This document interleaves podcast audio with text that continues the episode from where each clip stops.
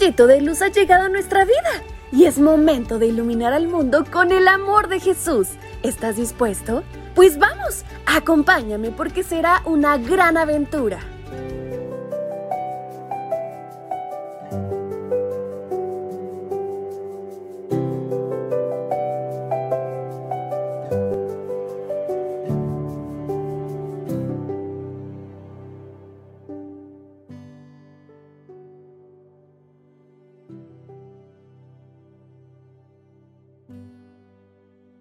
Buenos días, mis pequeños. ¿Ya se levantaron?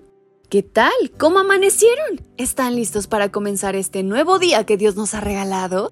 Pues, ¿qué les parece si lo hacemos con la mejor actitud? Bienvenidos sean mis pequeños a su devocional para menores. Y en este día, 24 de diciembre, su tía Fabi está con ustedes y les invito a prestar muchísima atención a nuestra historia que se titula Navidad diferente. Hoy les ha nacido en el pueblo de David un Salvador, que es el Mesías, el Señor. Libro de Lucas capítulo 2, versículo 11. Recuerdo un 24 de diciembre cuando yo tenía 10 años. Al mediodía, mis padres pusieron bajo el árbol de Navidad los regalos para esa noche. Durante la tarde estábamos con mamá en la cocina conversando animadamente mientras preparábamos la cena de la Nochebuena. No había nadie más en casa en ese momento.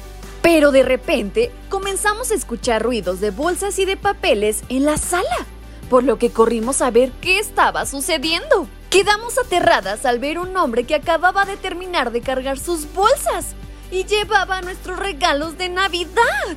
Él salió corriendo y nosotras con valentía corrimos detrás del ladrón, gritándole que soltara nuestros regalos. Lamentablemente, él corrió mucho más rápido y después de una persecución de tres cuadras, lo perdimos en una esquina sin éxito. Regresamos a casa temblando, llorando y con una mezcla de miedo y frustración.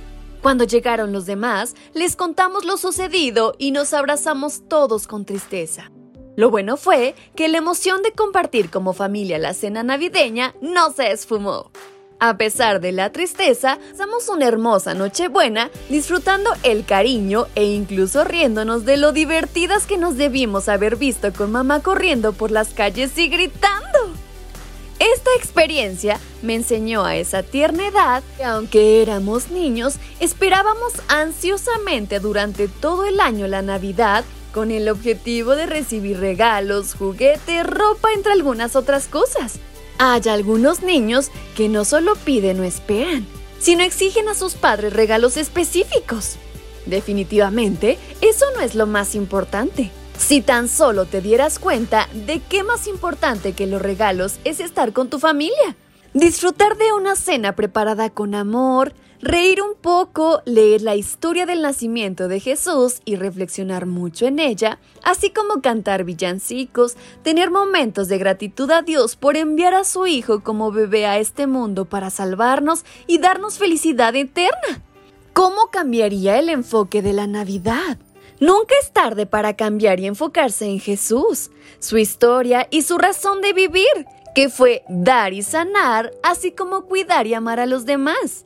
La Navidad puede ser la fecha especial para dar muchos abrazos y escribir cartas de gratitud y cariño a amigos, también a compañeros, abuelitos, primos, tíos y padres.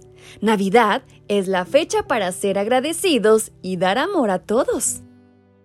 Mis pequeños príncipes y princesas, ¿les parece si en oración le pedimos ayuda a Dios para tener un corazón bondadoso y lleno de gratitud?